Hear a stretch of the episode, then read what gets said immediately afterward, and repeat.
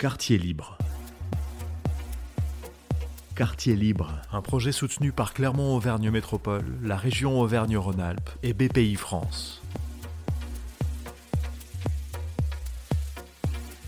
Avez-vous déjà imaginé créer votre entreprise? Une fois Dix fois Cent fois? Toute cette année, nous vous proposons des portraits d'entrepreneurs clermontois qui, sur un coup de tête ou après avoir mûrement réfléchi, se sont lancés. Ils se sont installés à Saint-Jacques, Croix-de-Néra, Champratel, et ils nous racontent leurs joies et leurs difficultés. Élodie Font. Et c'est vrai que quand on se lance dans une entreprise, on est souvent un peu perdu. Que faut-il faire? Ne surtout jamais tenter Comment se tromper le moins possible? Dans cet épisode, plusieurs entrepreneurs clermontois vous donnent quelques indices, quelques précieux conseils. Manuel Magisson est fleuriste, carrément fleur, quartier Fontaine du Bac.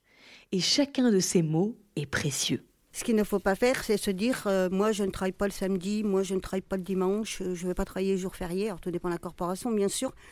Ne pas être trop gourmand. Nous, on a ouvert la première année, euh, je ne me suis pas pris de salaire. Par exemple, bon, j'avais le salaire de mon époux, mais voilà, après, c'est des, concessions. Hein. il faut être très, très motivé. Il faut aller de l'avant, il faut être toujours à l'affût des idées, il faut être créateur. il faut toujours proposer, jamais s'endormir sur ses acquis toujours proposer des nouveaux produits. L'accueil, ça c'est de l'incontournable. Ce, qu'on, ce qui disparaît, bien dommage. Faire attention à l'accueil, à s'adapter à son public qui, comme le reste de la société, évolue année après année. Béatrice Bataille est pharmacienne à Auchan-Nord. Toujours essayer de, de voir euh, ce qui se fait, euh, effectivement. Euh, sur Facebook, euh, essayer de, d'être sur Internet. Euh, voilà, même si les outils nouveaux aujourd'hui sont pas complètement, euh, les gens n'adhèrent pas complètement. Hein, on n'a pas beaucoup de patients qui nous envoient leur ordonnance sur le smartphone. Hein, c'est vrai que ça n'existe pas beaucoup, mais il faut quand même s'y mettre parce que je veux dire, la génération qui arrive là, on sont habitués à ça et le jour où ils vont avoir bah, des ordonnances, ils vont être malades, ils ceux-là vont, vont commencer à le faire. On est dans une société qui, qui est fatigante pour ça, parce qu'il n'y a pas d'acquis. S'adapter aux nouvelles technologies pour ne pas être en retard sur la société, mais aussi pour mieux communiquer. Antoine Ferron a cofondé avec beaucoup d'autres la COP des Dômes, un magasin coopératif Auvergne. Il faut pas lésiner la, la com. C'est peut-être bête à dire, mais c'est moi c'est un truc qui m'énerve de, base de communiquer euh, l'aspect marketing, l'aspect se vendre, vendre son projet. Euh, participer à des salons, des choses comme ça, enfin voilà, les réseaux sociaux, tous ces trucs-là. Nous, pour l'instant, on n'est pas hyper performant au niveau com, on pourrait l'être mieux. Je dirais là-dessus, ça c'est un élément à, prendre en compte et à pas tellement mettre de côté. Après, il ne faut pas non plus miser que là-dessus. Très bon communicant, avoir un discours bien rodé, bien léché, euh, des, supports de com très propres, un logo euh, très joli, euh, et euh, avoir une grosse communauté sur Facebook, ça fait pas tout. On le voit dans d'autres projets, il faut pas non plus susciter une attente à laquelle on n'est pas en capacité de répondre, parce que les gens se lassent et en ont marre et finissent par lâcher l'affaire. Pour susciter une attente et savoir y répondre, tous sont d'accord sur un point. Il faut continuer à se former, ne pas se reposer sur ses acquis.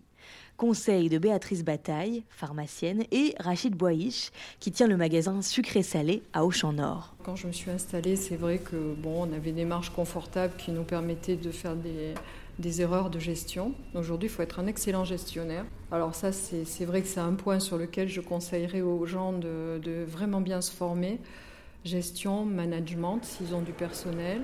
Il faut passer par le, par le stade formation, ça je le conseille, formation déjà administrative, formation dans la restauration, formation hygiène, formation management.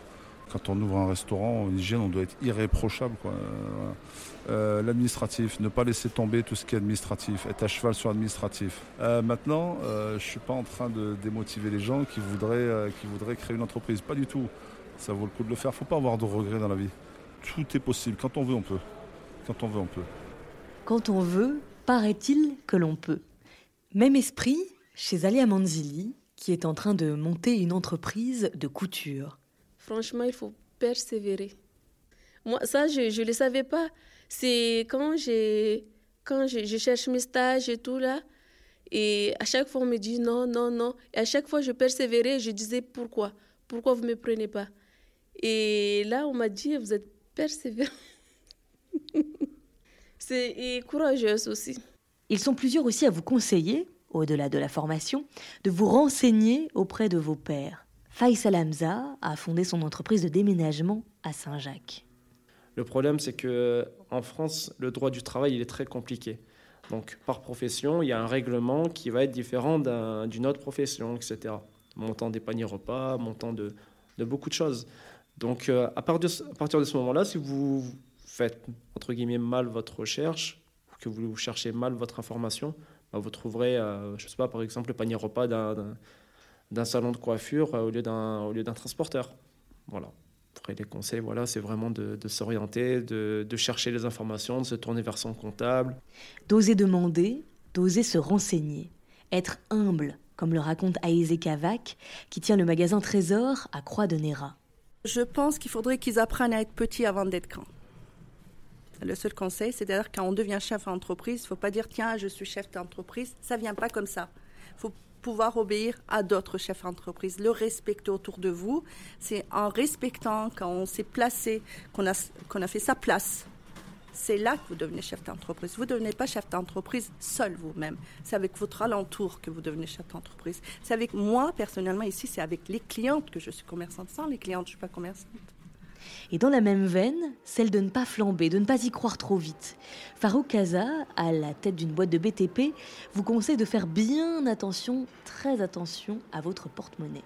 Le conseil que je donne aux gens, c'est de ne pas confondre le chiffre d'affaires et le bénéfice. Beaucoup se lancent en se disant tiens, j'ai des exemples, hein. tiens, j'ai fait un chantier à 10 000 euros, ah, super, je vais me faire 10 000 euros. Mais sur ces 10 000 euros, il faut enlever quoi? Il faut enlever le matériel, faut enlever des, gars si tu, fais travailler des gars. Il faut enlever le temps que tu y as passé. Il faut enlever euh, le gasoil. Il faut enlever toutes les charges qui, euh, en, découlent. Et si tu divises, euh, je dis une bêtise, un chantier de 10 000 euros qui dure un mois, si tu enlèves 5 000 euros de matériel qui représente à peu près 40 ou 50 si tu enlèves ton personnel, etc., il va te rester quoi au bout d'un mois? Il va te rester peut-être 2 000 euros, voire 1 500 euros. On fait que brasser de l'argent, il n'est pas à toi cet argent. Cet argent, il est à l'État calcule toutes les charges qui en découlent et le reste, le peu qui te restera, oui, garde-le pour toi. Mais ne va pas gaspiller le reste, parce que le jour où on va te faire des rappels, bah, à ce moment-là, bah, tu vas te retrouver avec 100 sous. Et il y en a beaucoup, ben, on les voit, ils achètent une super voiture, euh, ils sont bien sapés, ils achètent un petit appart, les premières années, ils croient qu'ils ont de l'argent.